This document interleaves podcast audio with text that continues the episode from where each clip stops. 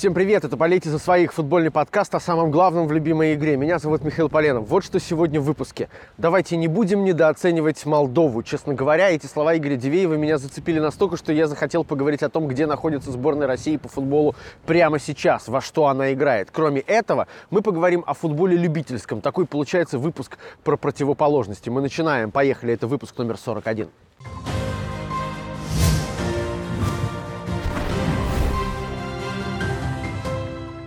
Главная тема – это, конечно, выступление сборной России, причем не только против сборной Турции, что тоже, конечно, а, потому что матч официальный, но и игра с Молдовой. Вот матч, который вызвал довольно много а, самых разнообразных разговоров. И вообще, где наша сборная находится а, прямо сейчас, давайте, собственно, об этом поговорим. Константин Генич и Олег Карнаухов в подкасте «Болейте за своих» сегодня. Коллеги, привет. Да, Миш, приветствую. Да, приветствую. Как вам э, игра сборной и вот эти два э, матча? Понятно, что мы записываем подкаст, когда еще не сыграна решающая игра, но впечатление от э, последних результатов и от э, игры, в общем, ну такое довольно тяжелое. У вас нет, Олег? Ну, я скажу, что тяжелые э, впечатления. Просто хочется немного разделить. Если мы будем анализировать и говорить о каждой игре конкретно, это одно. А в общем, э, мне не нравится одна тенденция, то, что в последнее время э, мы начинаем говорить о том, что да, там наши клубы в Еврокубках или сборная играет хорошо, не все так безнадежно, но результата нет. То есть мы начинаем приучать болельщиков к тому, что играем неплохо, но результата нет. Вот это мне, вот это мне в последнее время не нравится. А то, что касается матчей с Молдовой и с Турцией, ну, я думаю, наверное, надо их оценивать по-разному.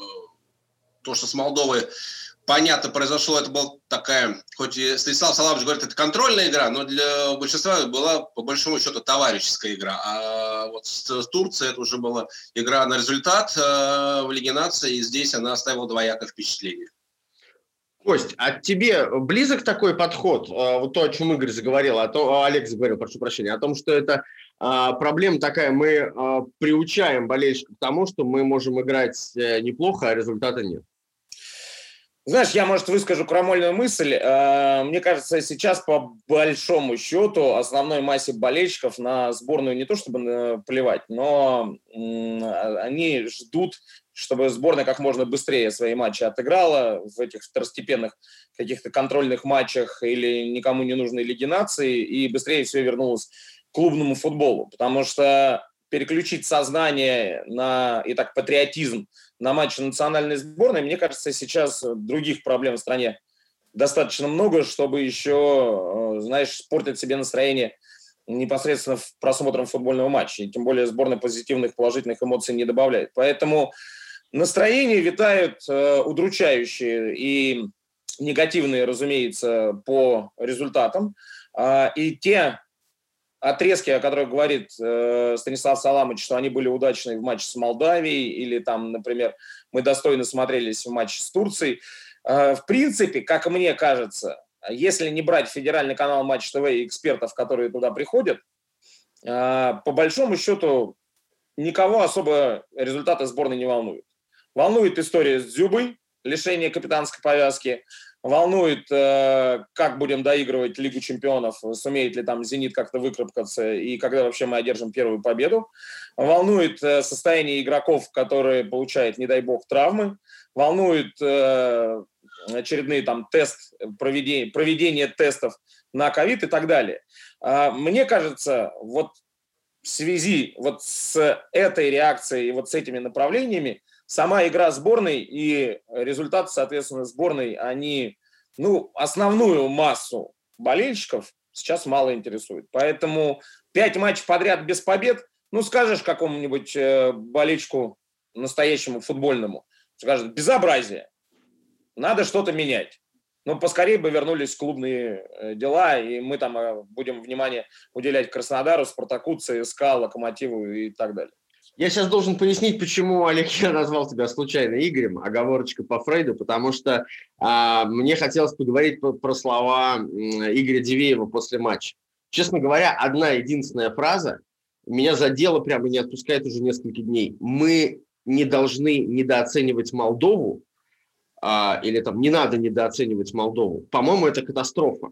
Эта сборная выиграла один матч там, из последних, сколько там, 10 или сколько даже больше, у Андоры со счетом 1-0. Это не ровня нам. Мы не должны а, спотыкаться о такие команды. Это говорит о том, что у нас серьезные проблемы, даже если это игра контрольная, товарищеская или какая угодно. Но смотри, Миш, а мы говорим о том, что говорит игрок сборной, молодой игрок сборной, который только дебютировал. А он был на всех теоретических занятиях. Он готовился к этой игре. С ними проводили там, индивидуальное собеседование, общекомандное, их настраивали, им говорили, им показывали какие-то отрывки из э, игры с Молдавией. И им говорили то, что если вы не будете недооценивать эту сборную, значит, у вас будут проблемы. Вот отсюда идут э, эти слова. Понятно, что мы все понимаем, что это сборная Молдавии, те футболисты, которые выходили э, впервые в составе сборной, они должны были как бы вытаскивать эту игру. Но как футболист я понимаю, насколько сложно все это было настроиться, э, тем более в таком темпе, в котором пошла игра, в таком ритме. Ну, забили бы гол бы, исполнил бы там Миранчук технический прием правильно, там исполнил Ильичалов, выиграли бы 1-2-0, но результат может быть, оценка игры бы и поменялась, но по большому счету ничего нового мы не увидели в этом матче. И то, что сказал Игорь э, в интервью после игры, это просто слова того, того, слова те, что они обговаривали до игры. Вот не, не более того. Я не а? согласен а? с Олегом. А, это редко бывает, когда я с Олегом не соглашусь, э, но мне кажется, Э, здесь в матче с Молдавией или Молдовой тем футболистам, которым был дан шанс, э, для них не существует понятия товарищеский матч, контрольный матч, недонастрой, недомотивация, неважное поле и так далее, неуступчивый соперник. Мы не должны недооценивать Молдову. Молдова за последние там, два или три года пропустила, не пропустила только от Андоры, проиграв да, 1-0, и, или там, э, да, э, от Андоры и от Косово. Косово команда, конечно, посерьезнее, безусловно. Поэтому, э, конечно, эти товарищеские контрольные матчи, они сейчас э, вот здесь стоят для любого тренера, для любого игрока, потому что ну, график действительно клубного футбола перенасыщен. И переключаться достаточно непросто. Тут э, там только отошел от, если мы говорим про молодежку ЦСКА, да, который получил свой шанс, там Дивеев, Обликов вышел, Кучаев, Чалов в основном составе дебютировал – они еще там толком не переварили, что произошло в чемпионате, только обыграли Ростов, до этого они проиграли Фейнорду, здесь надо переключиться на сборную, но это профессиональная жизнь футболиста, это профессиональная жизнь спортсмена.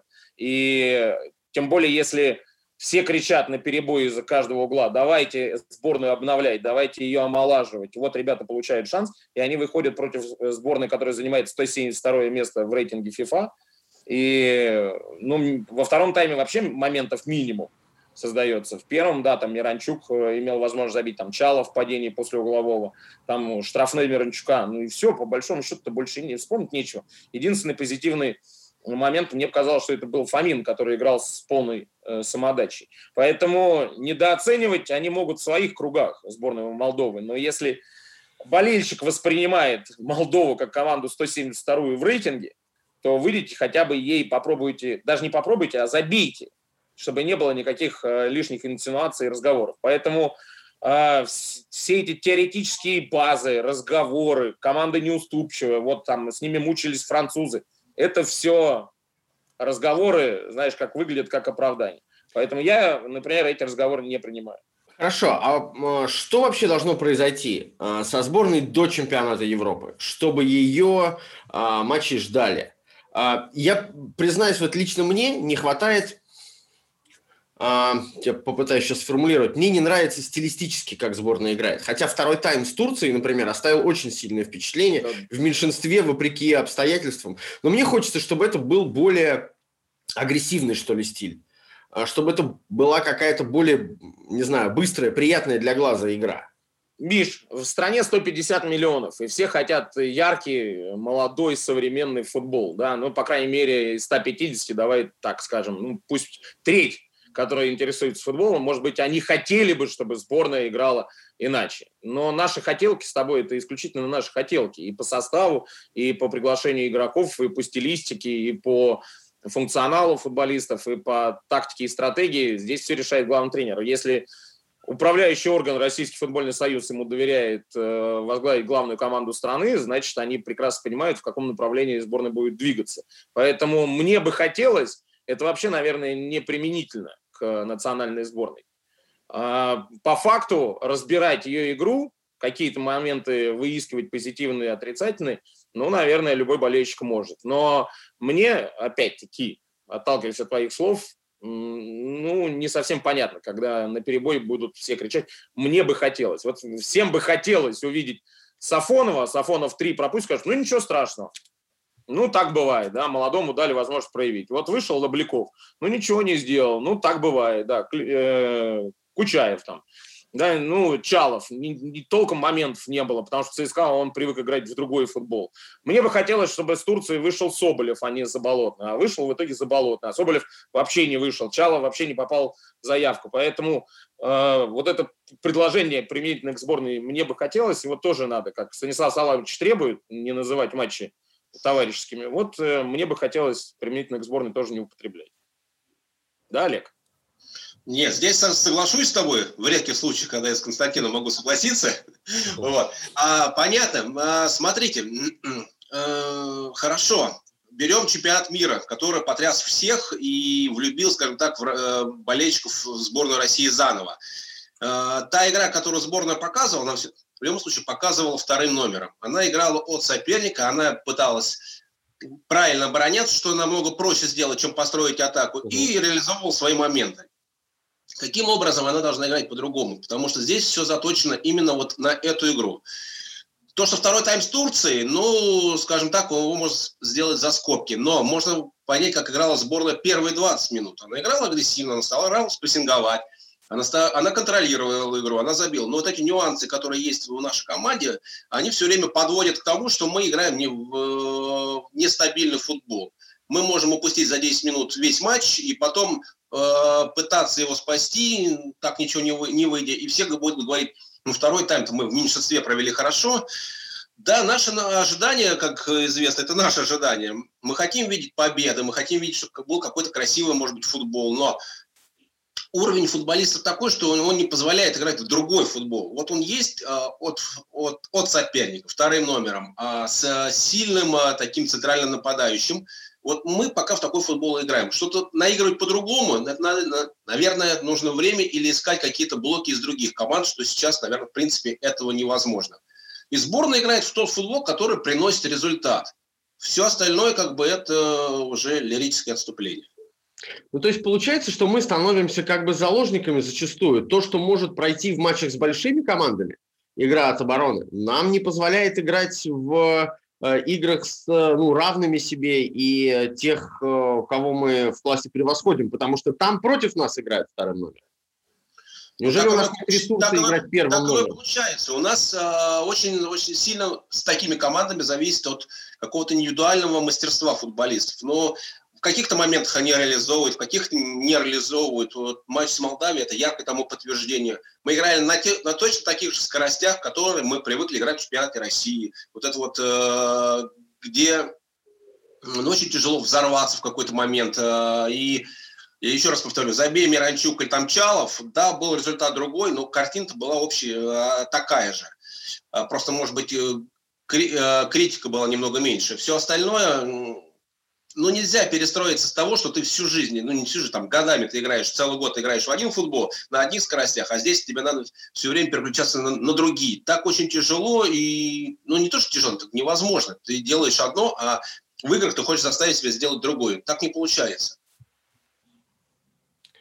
И, собственно, до чемпионата Европы, на чемпионат Европы мы поедем, э, поедем такой же командой. Сейчас я, я что имею в виду? А, очень ну, на, на фоне, на фоне а, тех минут, когда турки нас начали возить, а, откровенно говоря, и перевернули игру стало появляться очень много таких нелестных комментариев, а, что, вплоть до там, призывов уволить а, Черчесова. А может ли сборная в нынешнем составе с другим взглядом играть по-другому? Кость, ну, может ли... Миш, Миш, давай, давай так. А, вот мы Сейчас по факту уже делаем акцент на 10 минутах, которые перевернули игру. но действительно ее можно разделить на три части, потому что 25 минут мы не видели сборную Турции, которая должна была, по словам Эльвины Керимова, нестись вперед, прессинговать и так далее. Они сами вышли с какими-то дрожащими ногами и нигде за нашими не успевали. Потом эти 10 минут – это как раз, э, мне кажется, очень хороший опыт для команды, потому что мы редко играем в меньшинстве, а вообще в сборной наиграть что-то, если небольшой турнир, а вот такие краткосрочные сборы, э, наиграть что-то очень сложно, особенно вот такие нюансы, как, например, игра в меньшинстве или игра в большинстве.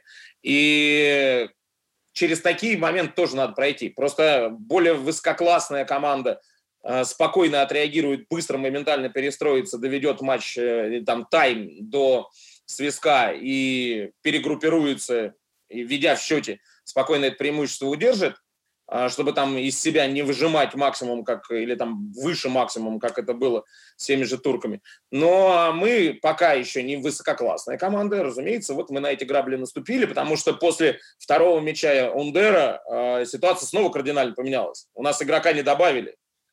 Просто было ощущение, что эти 10 минут мы, у нас удалили не одного игрока, а все пять потому что мы не успевали вообще ни в одной зоне. Это, наверное, такой психологический момент. Елы-палы, мы остались в меньшинстве, что делать? Стас, Станислав Саламович, быстрее, какие-то подсказки, быстрее, что-то надо поменять. Ну, вот э, не хватило, наверное, какого-то стержневого игрока, который бы всех успокоил, сказал, так, вот так расставились, все нормально. Причем состав-то, посмотри, там не было никаких юнцов.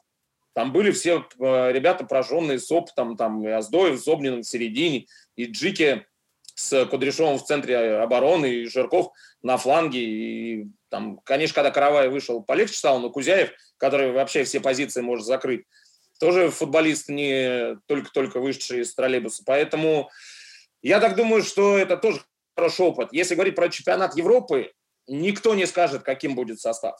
Никто.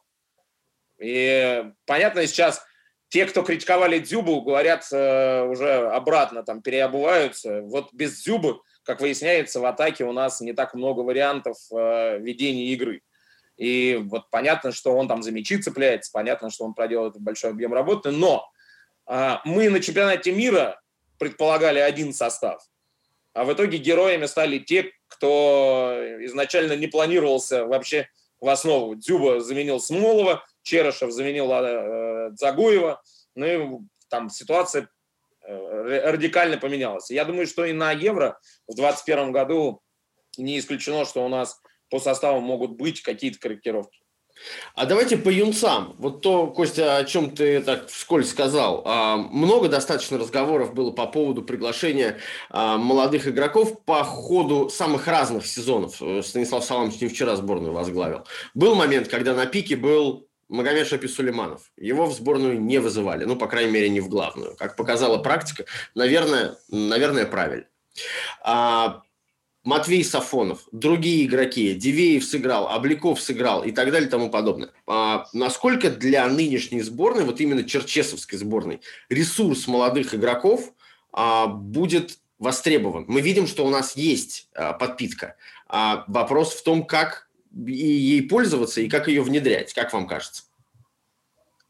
Но то, что его будут внедрять понемногу и потихоньку, постепенно, это факт. Их не будет э, массового такого вот сразу внедрения в стартовый состав. Их будут вызывать э, на сборы, они будут тренироваться, готовиться к играм, но э, в стартовый состав будут вводить потихоньку, потому что, ну, такой принцип у этого тренерского штаба. Они аккуратно будут э, пробовать и смотреть какие-то разные, разные варианты.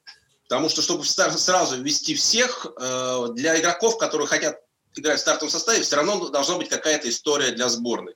Нельзя, э, по мнению тренерского штаба, они не могут перепрыгнуть через какую-то ступень. Они должны потихоньку туда вводиться. Но это такая стратегия или философия этого, этого тренерского штаба. Э, соглашусь с Костей в том, что очень сложно представить, какой будет, какая будет команда непосредственно на чемпионате Европы. Сколько молодых футболистов будет э, привлекаться из молодежной сборной. Может, кто-то еще выстрелит. В какой форме будут находиться те ветераны, которые играют в этой сборной уже очень долго и очень давно. Э, плюс эта сборная очень сильно зависит от своего физического состояния. То есть перед чемпионатом Европы будет время, чтобы ее подготовить и привести в ту норму, к которому она была перед чемпионатом мира.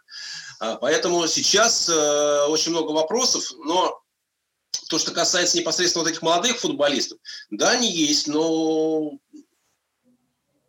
очень, э, очень легко нам рассуждать о том, что их надо туда привлекать, и когда ты видишь изнутри, то, что некоторые футболисты не, не, не тянут на эту роль. В свое время, отбросив, например, даже вот эти э, про молодых, был такой футболист э, э, Веретенников, да, играл в Ротаре, был лучшим бомбардиром чемпионата России, но за сборную у него были считанное количество игр, потому что ну, он не вписывался в ту концепцию, которая там была. Его привлекали, но он не, для той сборной он не тянул для того тренерского штаба. Здесь такая же история. Много молодых футболистов, которые на молодежном уровне выделяются. Да? Сейчас они выделяются, например, в том же ЦСКА. Но насколько они готовы сейчас именно в эту сборную вписаться и быть там своими, это вопрос. Поэтому их и смотрят потихоньку в этих э, сборах, в тренировках, подпуская, например, том же матче с Молдавией, выпустив э, большую часть игроков на поле. Сейчас э, посмотрели, кто может помочь в каких-то моментах э, заменить. Ну, пока казалось только Фомин. Поэтому он и вышел.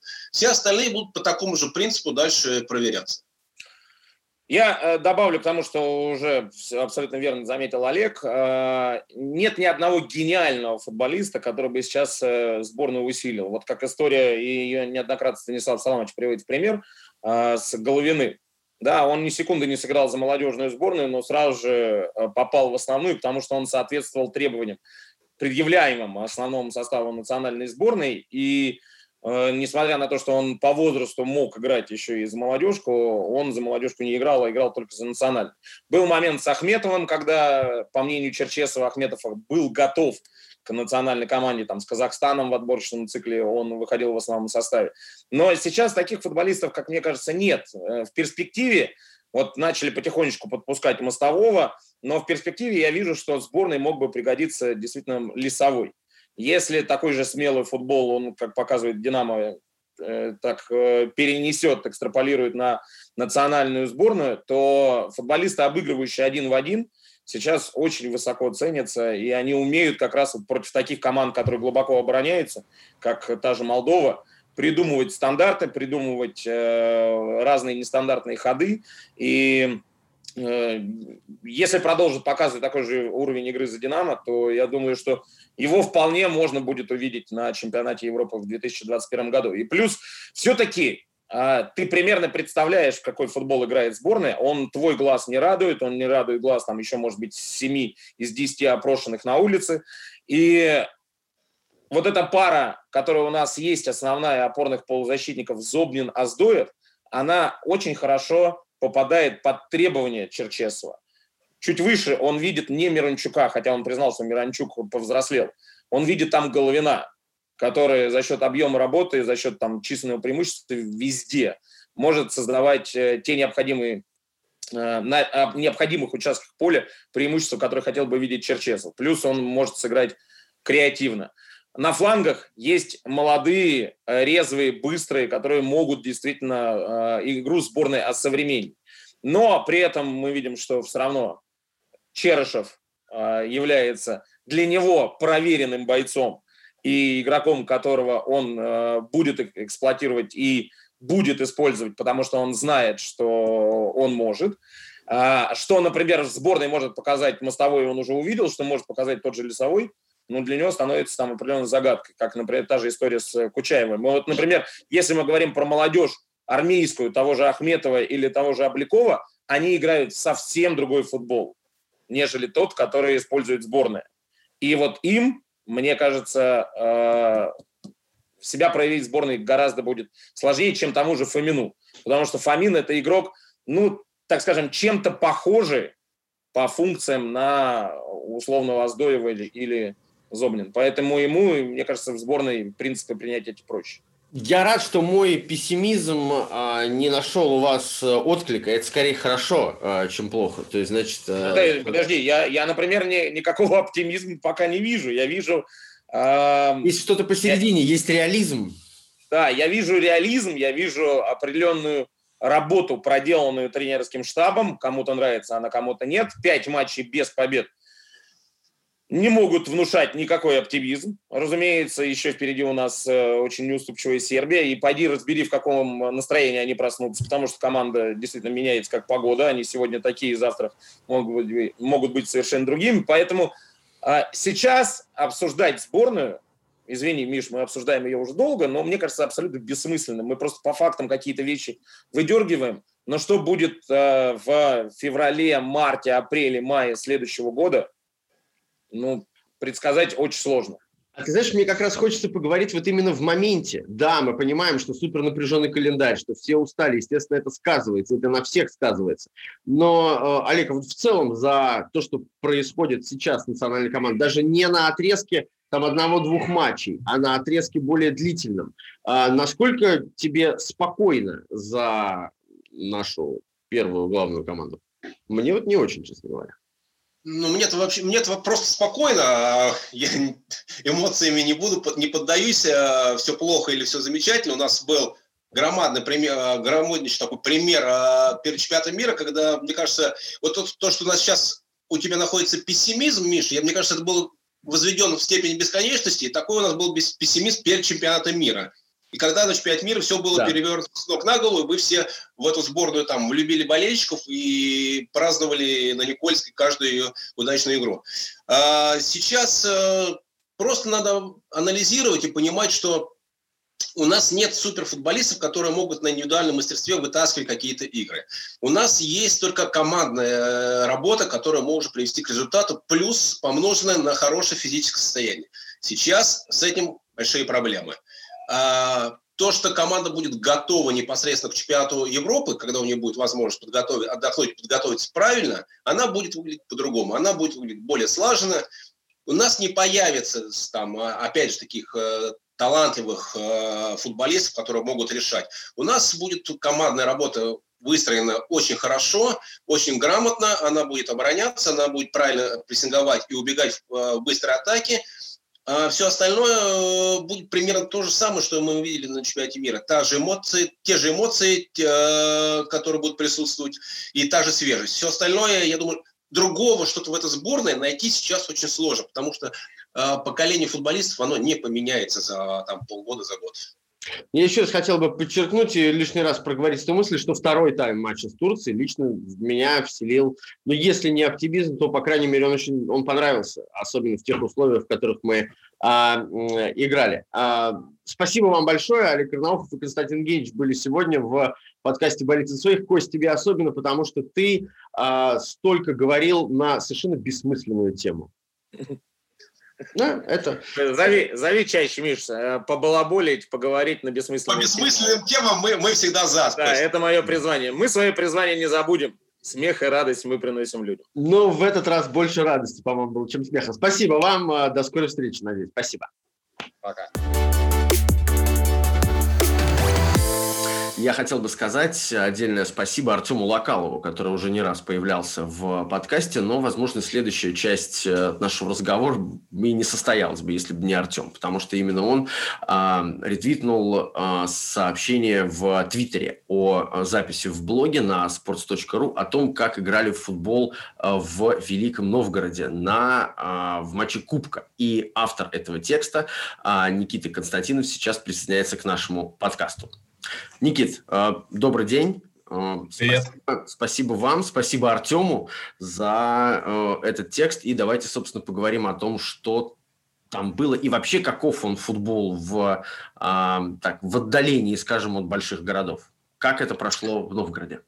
Ну, начну с того, что это было, наверное, один из самых значимых матчей этого года, 20-го потому что он был первый, на который пустили, во-первых, болельщиков, во-вторых, это был матч э, полуфинала Кубка МРО Северо-Запад, это э, региональный кубок, который формально дает возможность маленьким командам из э, таких городков, как Новгород, например, да, пробиться в основную сетку Кубка России. Но турнир имеет весьма формальное значение в том смысле, что заявиться в Кубок России может абсолютно любая команда, и из-за этого есть определенная такая диспропорция в понимании этого турнира. Но, тем не менее, для небольших команд это возможность, это шанс себя показать, потому что о нас и так мало говорят, о нас не пишут, нас не показывают, и ну вот хотя бы такими турнирами мы хотим привлечь к себе внимание. А существует э, такая как бы магия, что ли, региональных лиг, ну, например, в Англии. А, Маша Макарова, наша коллега, делала когда-то и продолжает, по-моему, делать такой блог о командах, которые не в лигах, как бы любительские э, команды. И это как бы очень круто. Приезжаешь, там, может быть, может футболист подбежать к трибунам, пивка глотнуть и тут же угловой подать. Ну, как бы это круто. А у нас под боком, под носом своя собственная подобный, так, такой же мир э, футбольных команд в регионах, которые живут своей жизнью э, и иногда довольно, довольно красочный. Что был за антураж? Каково это было прийти на футбол со зрителями? Как это все выглядело? Ну, во-первых, начну с того, что это даже несколько обидно бывает, да, что мы как-то подсвечиваем э, какие-то моменты из э, футбольной жизни других стран и не замечаем того, что у нас, по сути, под боком. Это очень антураж... черта, по-моему российской. Да. Антураж э, у нас, э, во-первых, превосходный. В Новгороде нет своего футбольного клуба аж, по-моему, уже 43 года. Поэтому мы цепляемся за э, любую возможность попасть на футбол, на стадион. И с 2017 года у нас появилась команда «Электрон», которая э, сформировалась на базе спортивной школы «Электрон». То есть это вот такая вот история. Вот. Что касается антуража матча, ну, во-первых, э, наверное, стоит сказать, большая редкость для любительского футбола, что на этот матч пускали по билетам. То есть э, спортивная школа, даже находясь, вот, ну, играя на уровне четвертого дивизиона, четвертой лиги, умудряется какой-то э, заработать процент от э, билетов, что э, подчеркивает, мне кажется, значимость вообще, в принципе, футбола в регионах и то, что люди готовы даже, ну, пусть там за 100 рублей, но э, приходить на футбол, болеть за команду и так далее. Вот. А сколько народу было на трибунах? Я всех призываю а, текст прочитать. Это довольно большой текст, и там много фотографий. В общем, просто чтобы мы сейчас понимали, о чем говорим. А, что, сколько народу вмещает стадион? Как вообще все это выглядело? Сколько было? Вообще стадион вмещает 3000 зрителей, uh-huh. да, то есть, э, ну, если так округлить, там плюс-минус 100-150 э, мест. На этом матче с, с учетом а, коронавируса и всех ограничений было разрешено до 600 болельщиков. На матче было по-моему, около 300. Ну, там 292 болельщика. Бывало и больше. В свое время бывало и больше, но опять-таки о том, что матч пройдет со зрителями, стало известно не так давно. То есть э, буквально там за пару дней до матча об этом стало известно, и не успели, возможно, там сделать большое количество афиш, по всему городу. А так народу было бы, я думаю, что еще больше. А расскажите про местную лигу. Что вообще это за организация? Сколько там, э, сколько там команд? Как вообще все это, все это выглядит? Я про Новгородскую лигу говорю в данном случае. А, Новгородская лига, ну, наверное, если я скажу, что там а, проблем нет, я буду неправ. Но, с другой стороны, в каком регионе, в каком субъекте, ну, там, за исключением, возможно, Москвы и Московской области, нет проблем э, в местном футболе. А у нас э, на самом деле все не так плохо, как может показаться. У нас есть интересные команды. Их в прошлом году было 7. Сейчас, учитывая вот все эти проблемы с вирусом, ковидом, ограничениями, финансированием, их э, чуть меньше, но в том году было 7 команд, плюс э, есть у нас такая специфическая команда, как сборная иностранных студентов НОВГУ, нашего местного университета. Там выступают э, футболисты из э, таких стран, как Ангола, э, прочие страны Африки, да, там Средней Азии и так далее. То есть есть даже такие команды. Вот. Во-первых, что меня безумно радует в нашем местном футболе, у нас до сих пор сохранились традиции натуральных полей. Вот, поэтому, когда вот мы там приезжали один раз на выезд ради интереса в город Акуловка, ой, в город Маловишера, угу. ну, погода была не очень, вот. Поле было, ну, наверное, чуть лучше, чем в Владивостоке в знаменитом матче с «Зенитом», по-моему, в году 2008. Вот. Но, тем не менее, запомнился тут э, выезд тем, что главный тренер «Электрона» Романович после матча, видимо, недовольный игрой одного игрока, окунул того в лужу на поле. Вот они, вот они прекрасные, колоритные. Вот прям вот так вот взял и макнул, как но он, э, да, взял его за руку, отвел к луже и бросил игрока в лужу. Ну, по-моему, это было очень мило, и ничего там такого нет. Угу. Ну вот таких историй вообще, наверное, происходит, э, происходит много. Это как бы такой вообще вот... Э, я пытаюсь подобрать слово, такой вот, что ли, настоящий дух э, футбольный. То есть это реально ребята с нашего двора ведь играют?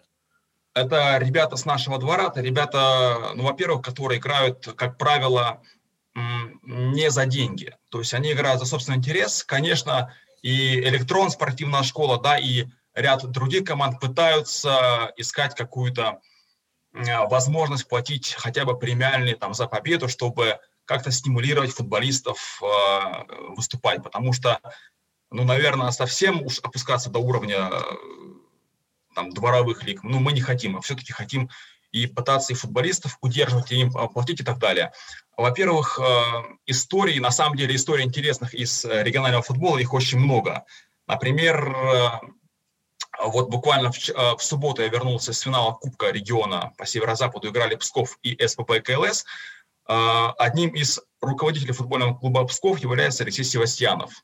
Возможно, знаете, это а, актер из а, фильма «Брат», который сыграл бандита. Он сейчас руководит футбольным клубом Псков, например, да, то есть, ну, или, например, опять-таки история с того же матча, игрок команды СВБ КЛС, который совмещает игру за эту команду с работой скажем так, администратором клуба, он специально не вышел на финальный матч, потому что отвечал за его организацию. То есть, ну, вот такая вот история. То есть мы его спрашиваем, почему ты не играешь сегодня, он отвечает, на мне вся организация матча, я обязан быть вот здесь. Поэтому это очень круто. Э, это очень круто. И, к сожалению, вообще так получается, что все наши... Э, у нас во всех регионах есть эм, фанатики своего дела в хорошем смысле этого слова, полностью э, посвящающие иногда свою жизнь подобным эм, соревнованиям на любительском уровне. К сожалению, об этом очень мало известно. А что можно изменить, Никит, по-вашему? Эм, я боюсь, что я сейчас буду говорить очень долго, ну вот, потому страшного. что... Ну вот, да, потом, если что, потому что на самом деле мыслей а, огромное количество. Во-первых, меня безумно огорчает то, что мы а, не пытаемся показать наш футбол, то есть он скрыт. Вот а, существует, как мне кажется, для большинства только РПЛ. То есть, да, бывает, мы там заглядываем в ФНЛ, особенно в период Кубка России, но то, что ниже, скрыто. То есть мы об этом даже не говорим, не пишем, нет трансляции по ТВ, а потом а, мы там удивляемся, почему у нас команды бюджетные.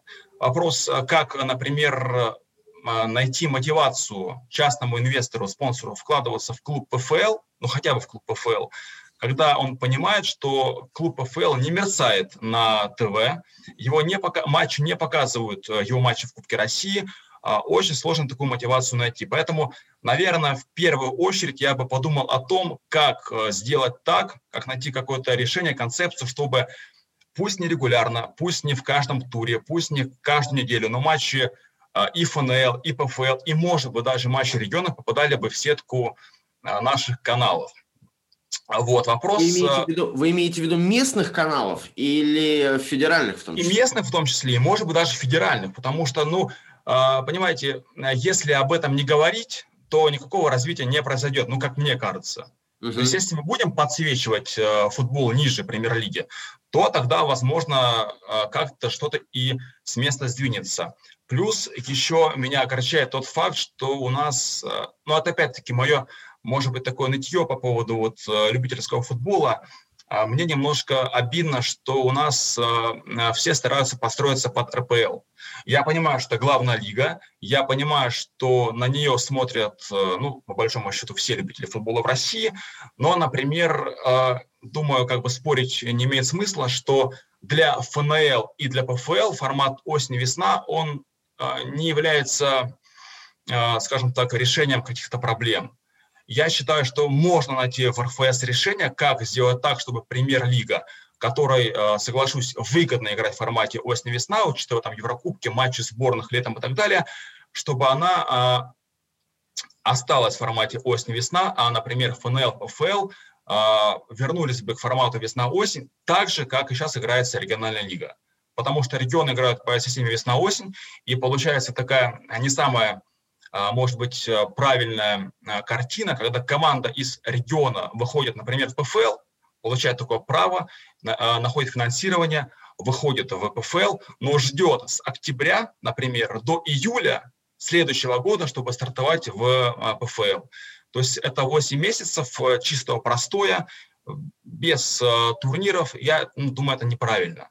При этом решение, как сделать так, чтобы РПЛ осталась в формате осень-весна, а остальные лиги были, как полагается, в формате весна-осень, я считаю, оно есть. А существует ли некая организация, которая, может быть, аккумулировала бы, если не процессы в регионах, они везде проходят по-разному, в Томской области и в Новгородской, наверное, странно одинаковые критерии применять, но, тем не менее, какая-то единая э, организация, которая, может быть, существует ли какой-то, не знаю, там, а, план э, развития, проведения соревнований, существует ли, давайте придумаем единый день, день а, регионального футбола, в конце ну, концов? Тут, смотрите, вопрос э, весьма интересный, он а, очень сложный. Например, э, есть э, проблема, что у нас не сбалансированный график в разных отделениях региональной лиги. Например, то есть в регионе, в региональной лиге 10 отделений, да, их от северо-запада до Дальнего Востока.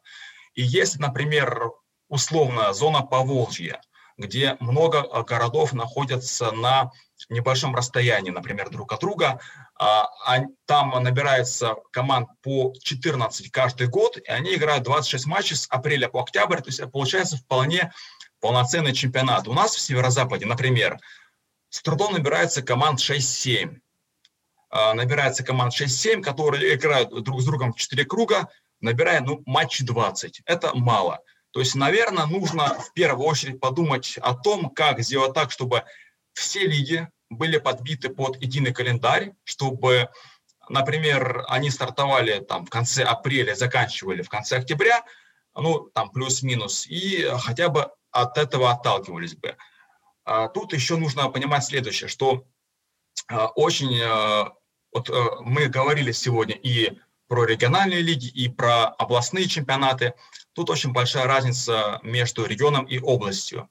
То есть областные чемпионаты – это полностью любительские э, турниры, в которых, э, ну, наверное, даже я, в принципе, с кривыми ногами и не самыми ровными руками, наверное, мог бы выступать. Про регион так сказать не могу. Там э, достаточно высокий э, класс футболистов и, э, в принципе, э, многие команды, которые выступают на уровне регионов, могли бы смело выступать и в ПФЛ. Ну, было бы финансирование. Поэтому, ну, как бы вот завершая эту тему, я бы в первую очередь подбил бы календарь, чтобы все клубы имели одинаковые сроки турниров. Никит, спасибо вам огромное. Мне было безумно интересно. Спасибо, мне тоже. Таким получился очередной выпуск подкаста «Болейте за своих». Большое вам спасибо, что вы слушаете нас на всех основных подкастовых площадках и смотрите нас в Ютубе. На следующей неделе новые темы и новый выпуск. До следующего вторника. Счастливо. Пока.